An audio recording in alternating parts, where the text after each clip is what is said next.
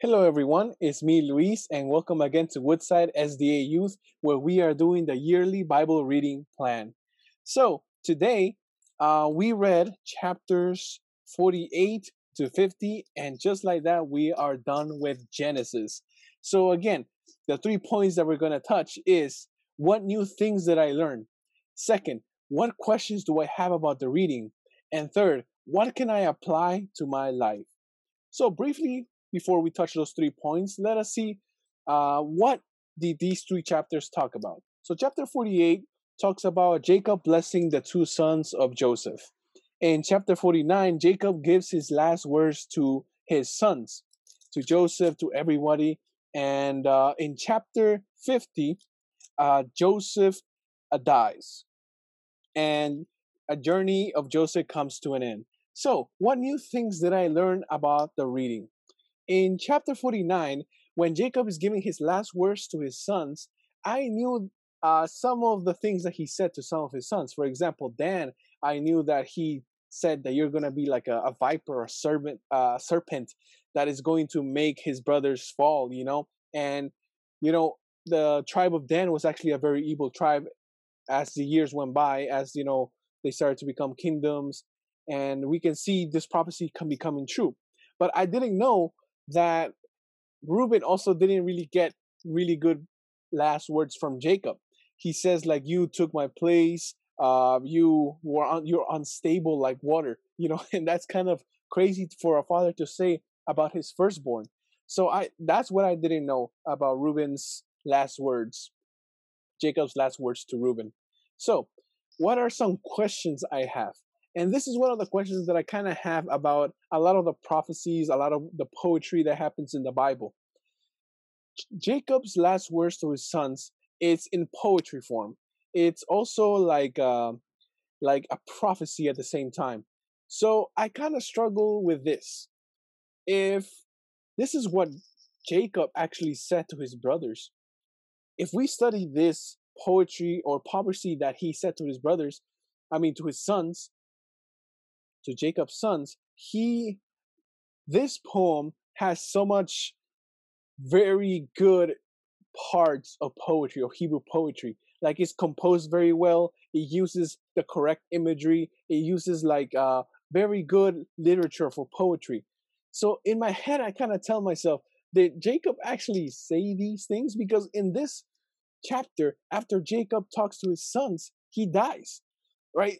So did he plan what to say, or did he talk uh, uh, from the top of his head, or how was he able to say this? Like, for example, if I'm in my deathbed and I'm trying to leave a message, I don't think I have the time to say it in a nice poetry form or say it in such a good structure that people can later study what I said and get different things from it. Maybe the Holy Spirit um, moved Jacob to say these things, but how was he able to say such a structured poem or prophecy while he was on his deathbed? Also, this question also makes me ask the following questions. A lot of the prophets, for example, the prophet Jonah in the book, it's all a big, nice structure, poetic structure, and you can find so much poetic uh, items in there. How, if the life of Jonah was actually a literal life, literal life, how was his life such a big poem, right? Or how everything fall into place just like that? And was Joseph actually a, a poet for him? I mean, Jonah was actually a poet for him to write his book if he wrote the book just like that. And you know, just that's my big question. How did that work? Did the Holy Spirit actually inspire Moses to write it like this? Did Jacob actually say uh, these things word for word or kind of the same idea? That's one of my questions. Now, what can I apply to my life? That is the last part of this video. When uh, when Jacob dies and everybody is mourning for him, his brothers say, "Well, now that our father is gone, Joseph is probably going to remember all the bad things we did to him and he's going to try to, you know, make us pay for all the things we did." So let's tell Joseph that this is what Jacob said. That uh to that Jacob begged Joseph to forgive them. And it kind of works. Uh, I'm not sure if this was real or not. The Bible just says that they plan to tell this to Joseph. It doesn't say that they made it up. It doesn't say that they lied. Well, at least in the version that I have, it says that they they just told him this, right? So I'm not really sure if they lied or not. But Joseph here, he starts crying and he says, "Who am I? You know, like I'm not God. Like I'm gonna forgive you guys." And you know, they just embrace together.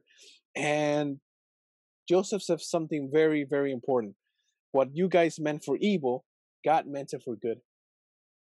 There are many times where we go through very hard um, temptations, very hard events in our lives, very uh, difficult moments, obstacles, and we kind of say, "Man, God, why are you doing this to me?" Like, and then we realize later on down the road that, oh man, everything worked out for good. So we kind of feel comfortable in saying, "Oh, God sent me this suffering so that I can learn this," you know. And then when we see someone else suffering, we tell them, "Oh, God is doing that to you, but He's gonna do something good." And we kind of put that evilness that is happening, that suffering that is happening, we say, "Oh, God is sending you that," you know.